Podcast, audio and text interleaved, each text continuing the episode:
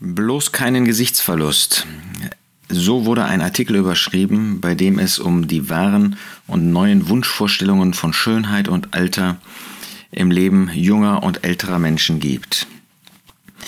Nun ist es ähm, so, dass kaum jemand gerne altert. Das scheint irgendwie konsensfähig zu sein. Aber interessant ist, dass bei Dermatologen ähm, immer mehr jüngere Menschen auch ankommen. Es ist also kein Thema mehr allein für ältere Menschen, die jung aussehen wollen, sondern das beginnt inzwischen schon im jungen Alter.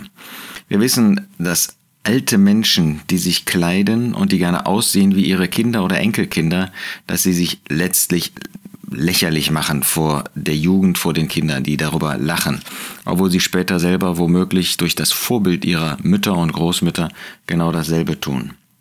Aber es ist doch interessant, dass inzwischen das ein Thema schon für junge Menschen ist. Und das muss sich, wie man liest, während der Corona-Zeit noch weiter verstärkt haben. Viele junge Leute sind jetzt noch nicht direkt aktiv, jedenfalls nicht in ähm, plastischer OP, mit plastischen OP-Maßnahmen, sondern informieren sich erstmal, was sie tun können.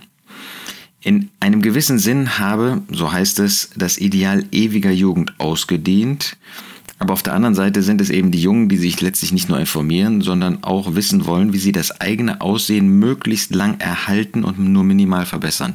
Man will also im Moment weniger äh, wieder jung werden, sondern man möchte jung bleiben. Es geht dabei besonders um die ebenmäßige, wie man das so nennt, pralle, gesunde Haut. Ähm, am geläufigsten sind wohl die Behandlung der sogenannten Zornesfalten, der Stirnfalten, der Lachfalten, mit allen möglichen Maßnahmen, die man einsetzen kann. Meistens geht es ja nicht ohne OPs, um sich jünger zu machen oder jung zu bleiben. Allein die kleinsten Maßnahmen kosten schon zwischen 200 und 300 Euro. Ähm, größere äh, sind über 1000 Euro und weit darüber hinaus. Dabei übersehen viele, dass es manche Risiken dabei gibt. Und interessant dabei ist, ähm, dass man tatsächlich ab dem Alter von 25 Jahren altert. Das will ein junger Mensch wahrscheinlich nicht hören, aber so ist es nun einmal. Ähm, interessant ist auch das Geschlechtsverhältnis bei den Patienten. Bei den Älteren ist es so, dass ab Mitte 40 85 Prozent Frauen und nur 15 Prozent der Männer sich informieren bzw. auch dann operieren lassen. Bei den Jüngeren ist das Verhältnis viel ausgeglichener. Da sind junge Männer mindestens ähm, so aktiv inzwischen auch wie ähm, junge Frauen. Das ist doch interessant, wie stark das Äußere, der Eindruck auch bei Jüngeren wichtig geworden ist. Besonders auffallend scheint zu sein, dass die Gruppe der LGBTQ LGBTQ, genau, Patienten inzwischen besonders äh, maßgebend ist für diesen Trend, die also ganz außerordentlich auf ihr Aussehen Wert legen. Problematisch ist dabei, man mein, zu meinen, man könne immer jung aussehen. Ähm, Patienten, sagt da ein behandelnder Arzt, ähm, machen sich teilweise selbst zur Karikatur ihrer selbst. Und das haben wir ja auch unter Christen, unter Gläubigen erlebt. Kein Gesichtsverlust, kein Gesichtsverlust. Ist das nicht im geistlichen Bereich auch bei uns so, dass wir keinen Gesichtsverlust haben wollen, dass wir so makellos aussehen wollen, wie es eben möglich ist, obwohl wir gar nicht verhindern können, dass immer wieder durchscheint durch unser Gesicht, dass wir gar nicht makellos sind. Da gab es nur den einen Makellosen, der brauchte sich nicht in dem Sinne zu erneuern. Äh, wir müssten das, wenn wir das Aussehen eines Jugendlichen oder eines jungen Menschen wieder annehmen wollen. Der Herr musste das nicht. Er war vollkommen makellos, vollkommen sündlos. Wir dagegen, wir versuchen, ähm, kein Gesicht zu verlieren. Immer wieder ähm, wollen wir so tun, als ob wir fehlerlos sind, als ob jedenfalls dieser Fehler, dieses Versagen nicht bei uns gewesen ist. Müssen wir das nicht zugeben? Wir wollen in dieser Hinsicht makellos aussehen und das können wir nicht. Wir können die Fehler letztlich aus unserem Leben nicht radieren. Ja, Gott vergibt uns und mehr als das, er hat uns sogar gerechtfertigt, dass er uns in Christus sieht und gar keine Sünde sieht. Aber in unserem Leben sieht man die Sünden leider immer wieder uns an. Und es ist ja interessant, dass der Apostel Paulus in Römer 5 ganz deutlich macht, dass dass Sündigen auch ähm, die Ursache dafür ist, dass wir sterben müssen und in diesem Sinne auch einen Alterungsprozess haben. Denn wann hat der Tod eingesetzt? Mit dem Sündenfall von Adam und Eva. Römer 5, Vers 12, darum, so wie durch einen Menschen die Sünde in die Welt gekommen ist und durch die Sünde der Tod und der, so der Tod zu allen Menschen durchgedrungen ist, weil sie alle gesündigt haben. Wir müssen alle sterben, wir alle altern, weil wir gesündigt haben. Das heißt, in gewisser Hinsicht, um das mal so zu formulieren, sind die Falten, äh, ist der Alterungsprozess ganz eindeutig, ist er ähm, die Folge von unseren Sünden, auch wir als Gläubige, auch weil wir sündigen ähm, und leider immer wieder sündigen, äh, erinnert uns der Tod daran, dass es genau so kommen wird, dass auch wir sterben, es sei denn, der Herr Jesus kommt heute. Das erwarten wir, oder nicht? Und wenn der Jesus heute kommt, dann brauchen wir nicht mehr zu sterben. Aber die, der Tod und der Alterungsprozess erinnert uns täglich daran, dass wir Sünder waren und dass wir gesündigt haben und deshalb auch diesem Gesetz von Leben und Tod unterliegen, weil die Sünde in unserem Leben Platz gefunden hat. Interessant bei diesem Jugendwahn, ähm, bei diesem, äh, dieser Vorstellung, wir wollen immer jünger bleiben, ist, was Gottes Wort eigentlich mit dem Schönmachen verbindet.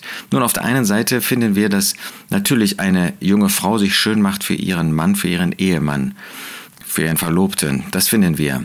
Aber ansonsten finden wir, dass das künstliche Schönmachen immer negativ verbunden wird. Wir denken an Isabel, da heißt es in 2. Könige 9, Vers 30, und Jehu kam nach Israel, und als Isabel es hörte, da tat sie Schminke an ihre Augen und schmückte ihr Haupt und schaute zum Fenster heraus. Diese Dreistigkeit, mit der sie, ähm, diese böse Frau, äh, versuchte, sich schön zu machen, ähm, zu tun, als ob sie eben nicht diese böse Isabel ist.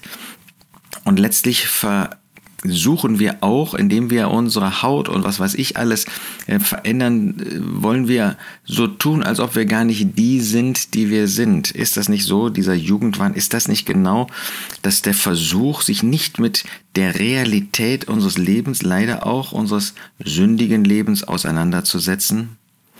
Dabei ist das graue Haar etwas Wertvolles. Gottes Wort spricht vielfach davon. Aber das graue Haar zeigt auch, was wir in unserem Leben alles erleben mussten. Und das ist jetzt auch eine, eine, ein Appell an Jüngere im Blick auf ihre Eltern und Großeltern. Was sagte Jakob? Wir lesen das in 1. Mose 42, Vers 38.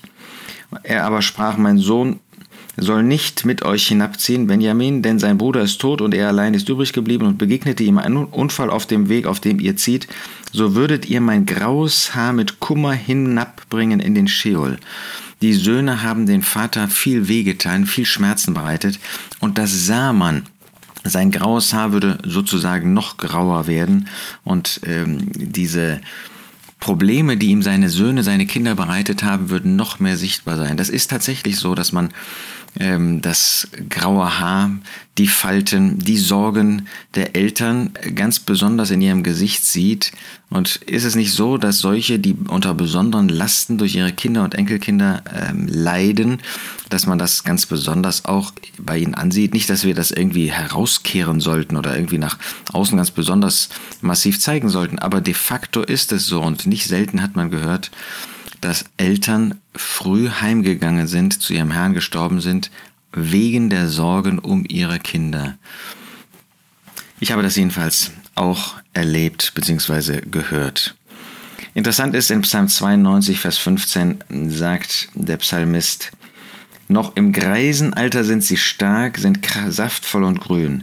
Das heißt, das äußere Erscheinungsbild hat überhaupt nichts damit zu tun, dass wir notwendigerweise dann auch innerlich schwach sind. Wie war das bei einem Kaleb? Er war sehr alt, aber er war immer noch in der Lage, gegen die ähm, gegen die Riesen zu kämpfen, nicht weil er sich irgendwie äußerlich äh, aufgemotzt hätte, sondern weil er eine geistliche innere Kraft hatte in einem Leben mit dem Herrn. Darum geht es.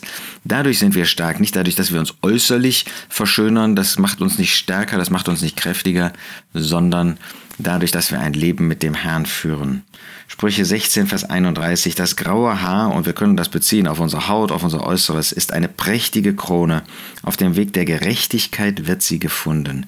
Ja, wir dürfen altern, wir dürfen älter aussehen. Und alles andere ist kindisch letztendlich. Aber wer das tut, dann sagt eben äh, Salomo in diesem Vers, da ist das eine prächtige Krone, da ist das eine Auszeichnung und nicht das Gegenteil von einem Altersprozess, Alterungsprozess. Oder an anderer Stelle sagt er, der Schmuck der Jünglinge ist ihre Kraft äußere Kraft. Und graues Haar, graues Haar, die Zierde der Alten. Das ist eine Zierde. Und wollen wir uns diese Zierde nicht erhalten oder wollen wir uns lächerlich machen dadurch, dass wir aussehen wie Jüngere oder meinen, jung bleiben zu können? Oder zum Schluss von David im Psalm 103, Vers 5. Gott ist es, der mit Gutem sättigt dein Alter, deine Jugend erneuert sich wie die des Adlers. Noch einmal dieser Gedanke, dass es nicht um äußeres Aussehen, natürlich sollen wir ordentlich aussehen, nicht um äußere Schönheit geht, sondern es geht darum, dass wir als Gläubige durch innere Kraft geprägt sind, dadurch, dass wir uns von Gott sättigen lassen und dass er uns innerlich erneuert, dass wir mit geistlicher Kraft, da können uns alte Geschwister oft ein großes Vorbild sein, mit innerer Kraft leben.